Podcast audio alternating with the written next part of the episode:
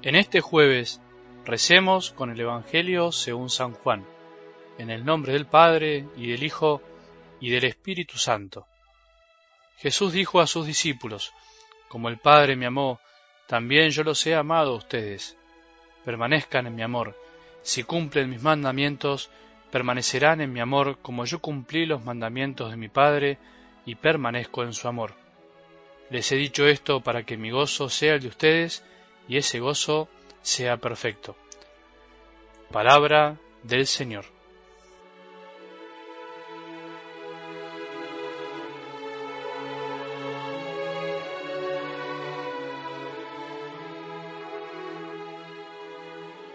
Permanecer a pesar de todo no es fácil, es verdad, tenemos que reconocerlo. Permanecer implica también coraje, esfuerzo, trabajo, entregarse día a día. Por eso siempre nuestro modelo de lo que significa permanecer es Jesús, es aquel que vino a entregar su vida por nosotros, aquel que también sigue permaneciendo, porque Él nos prometió que estará con nosotros hasta el fin del mundo. Te diría que una de las tareas más difíciles en la fe es permanecer, y por algo Jesús nos dijo, nos decía en el Evangelio del domingo, permanezcan en mí como yo permanezco en ustedes. También podríamos traducirlo así, permanezcan en mí porque yo permanezco en ustedes.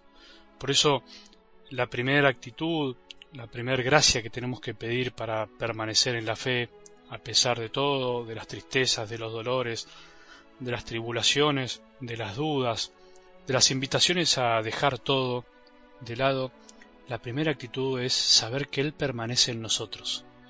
Cuando tenemos esa certeza, te diría que la fe permanece firme como en una roca y que los oleajes, los ventarrones no nos voltean jamás, porque sabemos que Él permanece en nosotros y que Él es el que nos da la fuerza para seguir adelante.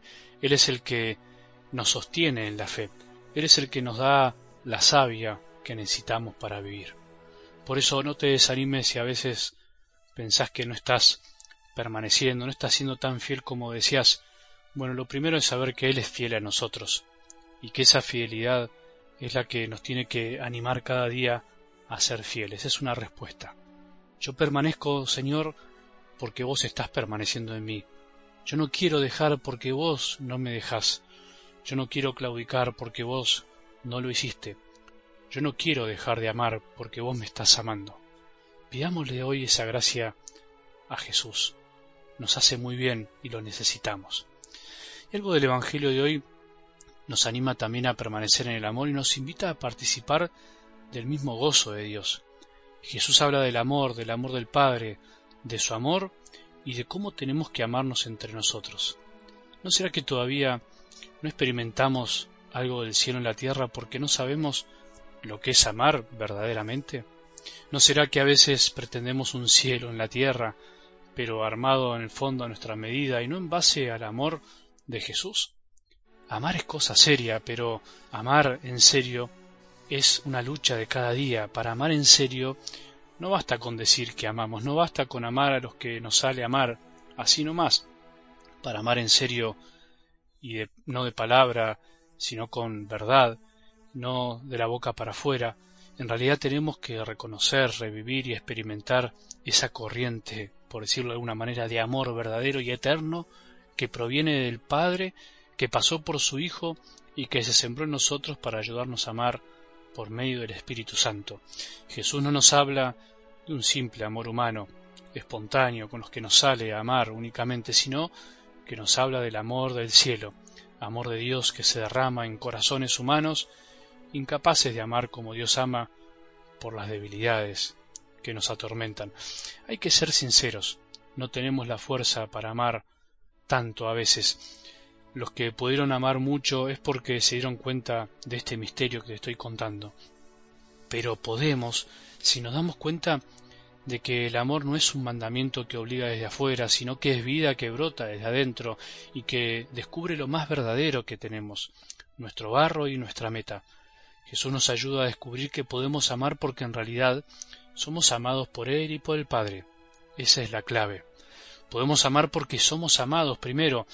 Podemos amar si permanecemos en esto, si reconocemos esta verdad. No se puede amar bien si no se acepta semejante misterio y regalo que hemos recibido. No se puede vivir este mandamiento que brota desde adentro si no se reconoce también desde adentro que amar y ser amados y entregarse y dejar que los otros nos amen no es una obligación, sino que es una necesidad del alma, del corazón.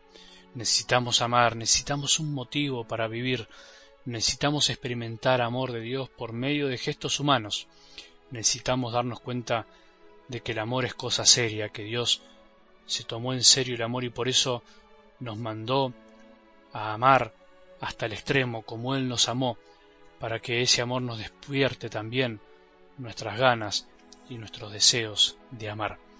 Cuando no estés pasando buenos momentos en tu vida, porque parece que el cielo está muy lejos, porque la vida parece un valle de lágrimas, como dice la oración, tenemos otras opciones.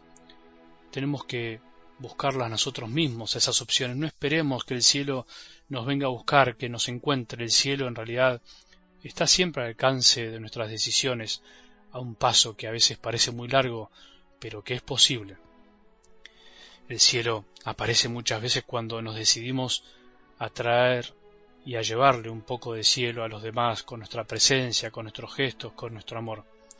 Imagino que si vamos comprendiendo qué es el cielo, tendremos más ganas de amar y de ir al cielo. Que tengamos un buen día y que la bendición de Dios, que es Padre misericordioso, Hijo y Espíritu Santo, descienda sobre nuestros corazones y permanezca para siempre.